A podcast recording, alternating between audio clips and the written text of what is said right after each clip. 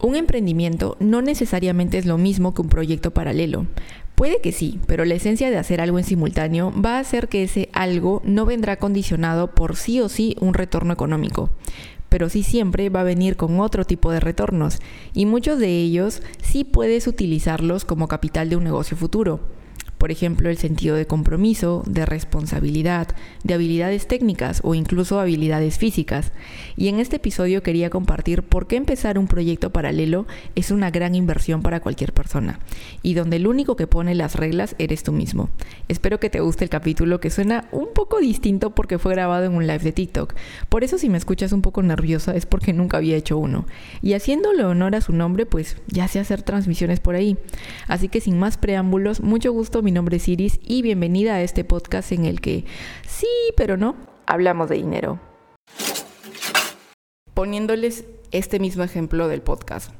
Yo a lo largo de desarrollarlo, o sea, no simplemente de decir, quiero tener un podcast, sino realmente sentarme a ver desde cero cómo Michi construyó esto, he aprendido a conceptualizar, a hacer guiones, la parte técnica, hasta les diría que ganar más confianza, porque escucho los primeros episodios y veo los primeros videos de redes y honestamente me tiembla la voz muy, muy, muy, muy mal.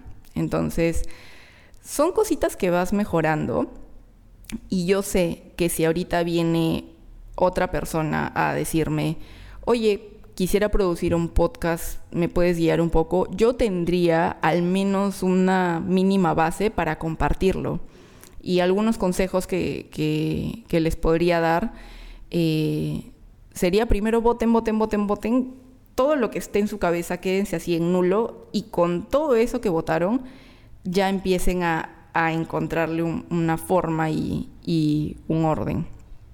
O si, por ejemplo, se abriera la plaza en un trabajo en una empresa de manejo de redes, salvando las distancias, no tengo ninguna ningún certificado de community manager como tal, pero sé cuál es el manejo de redes. Tengo herramientas porque las he tenido que aplicar para este proyecto y aunque por ahorita es one woman show y yo hago de todo, pues lo he podido hacer de manera sostenida y algo he aprendido en el camino.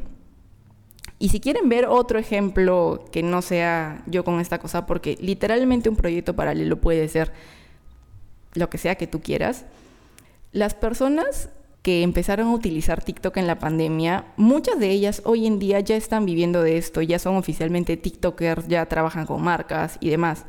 Pero ellas no empezaron esto como con la idea de generar un dinero. O sea, yo creo que nadie empieza en TikTok así pensando en que esto va a ser un negocio. Pero le empiezas a agarrar el ritmo a la plataforma, empiezas a entender cómo funciona la grabación de un video, cómo meterle los efectos, cambiarle la voz, empiezas a entender el lenguaje, finalmente a ganar experiencia en esto y poco a poco te vas volviendo experto hasta que ya llega eh, un punto en que alguien lo ve como negocio y, empiezas a ganar dinero de esto. No quiero decir que ese vaya a ser el, resultado final de todos los, de todos los proyectos, pero alguien que, que, como les digo, empieza a utilizar TikTok por juego y termina encontrándole el ritmo, luego podría llegar a otro lugar en donde una de las habilidades sea eh, manejo de la plataforma TikTok y tú poder validar que efectivamente sabes cómo manejarla, a raíz de algo que empezó como un juego. Pero ahora, ¿en qué momento está la delgada línea entre hobby y trabajo? No recuerdo bien dónde leí esto, pero habían tres términos, hobby, job y jobby. Entonces, para resumirlo de, de una manera un poco simple, un hobby es algo que te gusta y a lo que tú le dedicas el tiempo que te sobra, el tiempo que te queda, pero te gusta. Un job, un trabajo, es una actividad a la que le dedicas un tiempo determinado constante y por el que te pagan. Ahora, ¿qué vendría a ser un Yobi en palabras simples? Algo que te gusta, pero que no haces por dinero. Sin embargo, le dedicas un tiempo determinado y constante. Entonces, yo personalmente podría decir que, es, hacer este podcast es un Yobi porque le dedico el tiempo y la constancia y ese compromiso de un trabajo. Y esto también me, me recuerda otro ejemplo para como estoy llena de ejemplos hoy día de el técnico que me, que me ayudó a arreglar mi bicicleta. Él me contaba que un par de veces él logró participar en competencias, o sea, hacía dietas y regímenes alimenticios y toda la cosa. Eh, y yo por un momento en mi cabeza pensé que era ciclista profesional y le hice la pregunta y me dijo, no, no, para mí es un hobby. Pero se lo tomaba tan en serio que, eso me resonó y me dijo, es que cuando es algo que, que te gusta tanto y quieres seguir avanzando, la manera de, que avances es que te comprometas con eso. Entonces ahí también viene otra cosa. Un proyecto paralelo te genera una habilidad que te va a servir en absolutamente cualquier trabajo, que es el compromiso, que es la disciplina y la constancia. El reto, el gran reto es, ¿qué Michi hago de proyecto paralelo? Porque la verdad es difícil, lo tienes que crear tú de cero y de la nada, y no es como cuando vas a buscar un, trabajo ya establecido, por ejemplo en LinkedIn Glassroom creo que se llama, o cualquier otra de, estas plataformas, en las que tú entras y ya ves la descripción del puesto de trabajo, ya ves en qué empresa va a ser, cuántas horas vas a tener que estar ahí, la modalidad en, la que vas a tener que, ejercer lo que sea que, que, termines haciendo. Acá tú delimitas todo eso. Entonces, de alguna manera también te genera la habilidad de liderazgo y de organización porque no hay nadie arriba que te vaya a decir lo que tienes que hacer. Ese discurso lo tienes que crear tú mismo y creo que no hay nada más difícil que eso, que, hacerte responsable. Y es complicado y es complejo. Pero te digo, una vez que lo haces y encuentras algo, luego todo lo que viene más adelante es aprendizaje. La cosa es ese punto de partida que una vez más yo sé que es, complicado y, es difícil porque es mirar hacia adentro y ver qué me gusta, qué me gusta al nivel en que puedo desarrollar algo a partir de esto y mantenerlo constante, comprometerme por un, tiempo determinado al menos. Y hablando de eso, de la constancia y de mejorar, hay muchos consejos allá afuera de, por ejemplo, este libro súper, súper popular que se llama Hábitos Atómicos, en donde digamos que el consejo del, escritor cuando quieres desarrollar una em, actividad, volverte bueno en algo, vamos a ponerle que el ejemplo sea hacer planchas. Es mejor que hagas una plancha cada día por 20 días a que hagas 20 planchas en un día y luego esperes otros 20 días para volver a hacerlas. Y después, esto sí no sé dónde lo leí, creo que lo escuché en un podcast, pero era que si tú durante 365 días, por 18 minutos al día, haces una actividad, te vas a volver mejor que el, el 95% del mundo en esa habilidad. Una, una proporción así. Digamos que todos estos consejos que vas a encontrar allá afuera se resumen en constancia. Yo personalmente no me caso con ninguno, pero de todo lo que he escuchado podría resumirlo en que si haces algo con la suficiente regularidad para que cuando la próxima vez que lo vuelvas a hacer no tengas que regresar a cero, ya estás avanzando. Y una vez más, es complejo cuando, cuando el retorno no viene en, forma de dinero ni de billetes, pero viene en otras cosas que puedes invertir y capitalizar, intangibles, vamos a decirles. Eh, la cosa es que a veces vivimos en un mundo en donde es un poquito difícil ver eso, porque nos gustan mucho las cosas inmediatas. Voy a admitir que acá sí hice trampa porque en mi emoción me olvidé de otro ejemplo que también me parece interesante. Tengo una amiga a la que le gusta mucho la poesía, los libros, el cine de culto y cosas así. Un hábito para ella hubiera sido, ok, cada semana voy a ver una nueva película, por ejemplo. Pero un proyecto a partir de este gusto fue cuando lanzó en sus historias una invitación para quien quiera conversar sobre temas relacionados todos los domingos en la noche. Y durante la temporada que duró esto yo me sumé a esa invitación. Entonces ahora viéndolo desde afuera, creo que es una práctica muy muy útil para manejar el escenario, llevar una conversación grupal y que sea fluida. y en general me pareció que para ella fue una gran manera de mejorar sus habilidades hablando frente a un grupo. Al final es lo que sea que tú quieras eh, y si no hay reglas, tú mismo ponte el plazo en el que crees que es considerable y razonable para poder empezar a ver resultados, no necesariamente monetarios. Por algo el podcast se llama No es un podcast de dinero. Pero para empezar a sentir que estás avanzando, ponte un, tiempo, un límite, algo que determines tú. Y después de eso ya ves. Y sé que esto también suena a que, a que vas a abandonar proyectos, a que los vas a dejar desatendidos.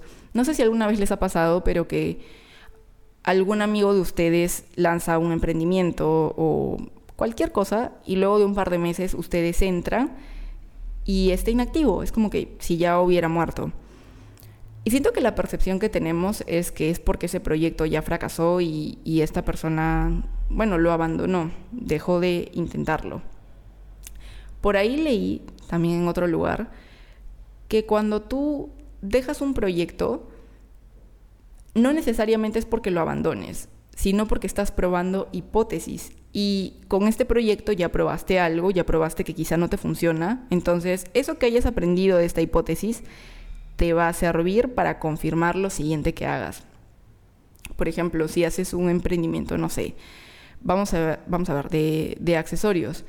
En ese emprendimiento ya puede que no te vaya bien, eh, que te des cuenta que realmente no te gusta tanto la joyería como para dedicarte a esto, pero las habilidades de la estructura de un negocio, mm, la, organización de la contabilidad, cómo moverlo en redes y demás, ya la vas a haber tenido para poder usarlo de capital en algún otro proyecto que tengas más adelante.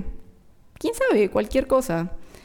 Si vas a intentar esto, que de verdad recomiendo que, lo hagas y que olvídate de que va a ser algo con lo que ganes dinero en un primer momento sí, es válido que lo quieras para el futuro, pero si esa es tu, visión inicial para, para empezarlo, los momentos bonitos y buenos va a ser muy fácil porque todo va a pasar bien. Pero cuando tu única motivación es el dinero, los momentos malos se vuelven súper más difíciles de atravesar. Entonces, primer punto es eso, que te guste y que tu primera motivación no sea el dinero. Y luego es ese trabajo de, ir pensando, de ir pensando hacia adentro, ¿qué, qué podría ser?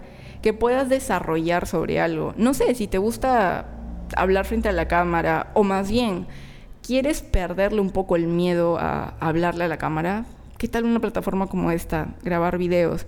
Y el proyecto podría, no sé, eh, podría ser toda la semana subir un video al menos. Y luego ya si le agarras el cariño, poder aumentar la frecuencia. Todo eso lo vas a, esa metodología y esos detalles lo vas a definir tú. Creo que también eso es, eso es lo bonito, que nadie más va a tener la respuesta más que tú mismo. Pero en la conclusión de todo, de todo este capítulo, no tengo idea de cuánto, cuánto tiempo habré grabado. Estoy muy orgullosa porque pensé que, me iba a temblar más más la voz. Y definitivamente tengo que seguir mejorando. Pero lo podría resumir a esto. Busca algo que te guste. Ponte un plazo para crear algo en base a, a eso. Desarrollalo. Y luego, cuando termine ese plazo, evalúa los resultados, a ver qué tal salió, qué cosas te funcionaron, que puedas seguir eh, replicando o haciendo, o quizás ese proyecto se convierte en algo más grande, o quizás simplemente fue un experimento y ahí lo terminas. La cosa es que sí o sí vas a aprender algo. Eso es otra de las grandes ventajas, que siempre hay una curva, pero la curva siempre va a ir hacia arriba. Cuando haces otra cosa en simultáneo, algo vas a sacar, algo vas a aprender y sea habilidades técnicas, intrapersonales o físicas, cualquier cosa, solo pueden salir consecuencias positivas de intentarlo. Y eso ha sido un capítulo un poco, ah, bastante distinto, porque no puedes editar cuando estás en vivo. Pero ya quería, quería compartir esto porque no es que el podcast tenga tanto tiempo, ¿ah? tiene solo dos meses, pero yo ya estoy viendo resultados y honestamente me moría de ganas de, compartir esa emoción de, mire, he aprendido esto y esto y esto y esto, y que si alguien más allá afuera está dudando en mandarse, eh, tiene algo ahí guardado, pero bueno, el, poder del que dirán a veces es, también un poquito fuerte. Y no se está animando, que vea esto, que solo hay cosas buenas de intentarlo. Y si no funciona, ¿Qué? Es una hipótesis, no has fracasado, simplemente probaste la hipótesis de que eso no te gustaba suficiente. Y ya, repitiendo, repitiendo ese libro que les recomendaba, que vuelvo a repetir por si quieres ir, a buscarlo y, y estás interesado en empezar una nueva lectura, que lo que piense la gente te importe un carajo. Así concluye el episodio de hoy y de verdad muchas gracias si te quedaste hasta aquí. Espero que en algo te haya ayudado o inspirado a comenzar ya a darle vuelta a ese proyecto X que ojalá vea la luz muy pronto. Quizá en el futuro sea una parte 2 de esto y me encantaría si me cuentas proyectos que hayas visto allá afuera o si llegas a hacer eh, algo tú mismo, mándamelo con toda confianza y cuéntame todo lo que aprendiste a partir de esto. No te olvides que las redes del podcast son No es un podcast de dinero en todos lados que en todos lados entiéndase Instagram y TikTok por el momento. Ahí, aparte del proyecto, me puedes contar eh, sugerencias, comentarios o derivados. Y pues nosotros ya nos estamos viendo el próximo domingo a la misma hora por el mismo canal, o sea, en tu plataforma de podcast favorita. Y ya, con eso dicho, espero que tengas un súper bonito día y estamos conversando. Chao.